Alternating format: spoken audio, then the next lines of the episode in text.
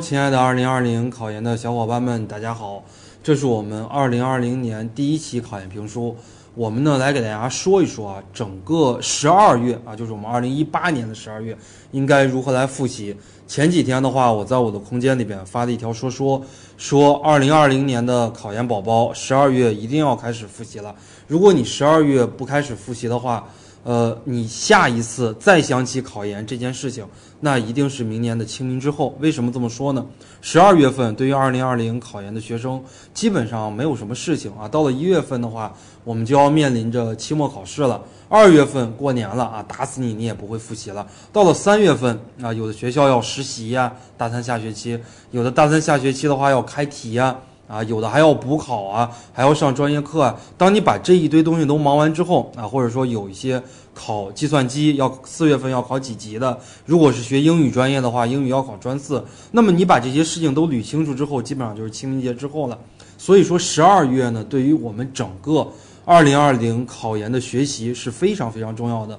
我们现在来给大家讲一下十二月应该做哪些事情。首先呢，考研分成两大板块吧，一大板块是专业课，一大板块是公共课。这个大家都知道，公共课里边包括政治、英语两门；专业课里边也包括两门专业课。如果是考专硕的话，如果是考学硕的话，专业课是一门。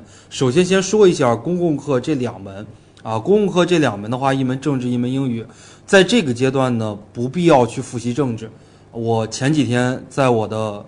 导学班里边，如果看我的导学班，在导学班里边有一句非常经典的话，因为我最早也是考研政治辅导老师嘛，呃，我就说了这样的一句话，我说政治的话，你想考六十分以下，比考九十分以上都难，啊，说明政治是这样的一门学科，什么样的一门学科呢？就是你弱，它也不显得很弱，强也不显得很强，这样的一门学科啊，就是到了每年的九月之后，啊，考前三个月再复习政治，一点都不晚。那我们的英语呢？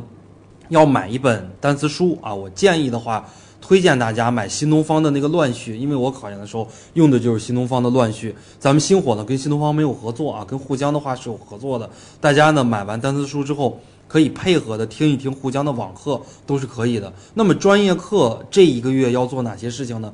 呃，如果你的学习能力特别特别的强，这一个月你要把专业课的书先看一遍。到了下一个阶段再听课。如果你的自主学习能力特别特别的差，那么在整个十二月，建议你先听一遍课，啊，然后你再快速的翻一遍书，都不敢说你看一遍书过一遍书，快速的翻一遍书就可以了，为下一个阶段来做准备。啊，你二月份肯定是不会复习了，一月份基本上也不会复习了。等到你三月开学之后，啊，你再翻看这个书，你最起码有一个印象就可以了。而专业课，我们就拿教育学。这门学科而言，啊，复习的一个顺序：中国教育史、外国教育史、教育学原理、教育心理学。如果你还考其他的学科，那么呢，你最后再复习那个其他学科就行。因为你最后考这个其他学科所占的一个分值的比也不会特别特别的高啊。这是我们专业课的一点建议。我们看书的话也有一个建议，就跟看小说一样啊，一目几行，一目两三行。呃，一目一两行啊，就这样不断的来翻就可以了。因为第一遍的话呢，你如果精看，你也看不出什么门道，而且精看的话，它比较浪费时间。呃，不能说浪费时间吧，它比较耽误时间，而且呢，收效非常的小。如果你翻着书，那就像看小说一样来看，短短的一个月或者是半个月的时间，把几本书听着课翻一遍，那么这个效果呢，可能相对来讲还好一些。那你遗忘的这个速度相对来讲还会慢一些。这就是我们给大家做了一个叮嘱：十二月份考研需要做哪些事情？谢谢大家，我们下期节目再见。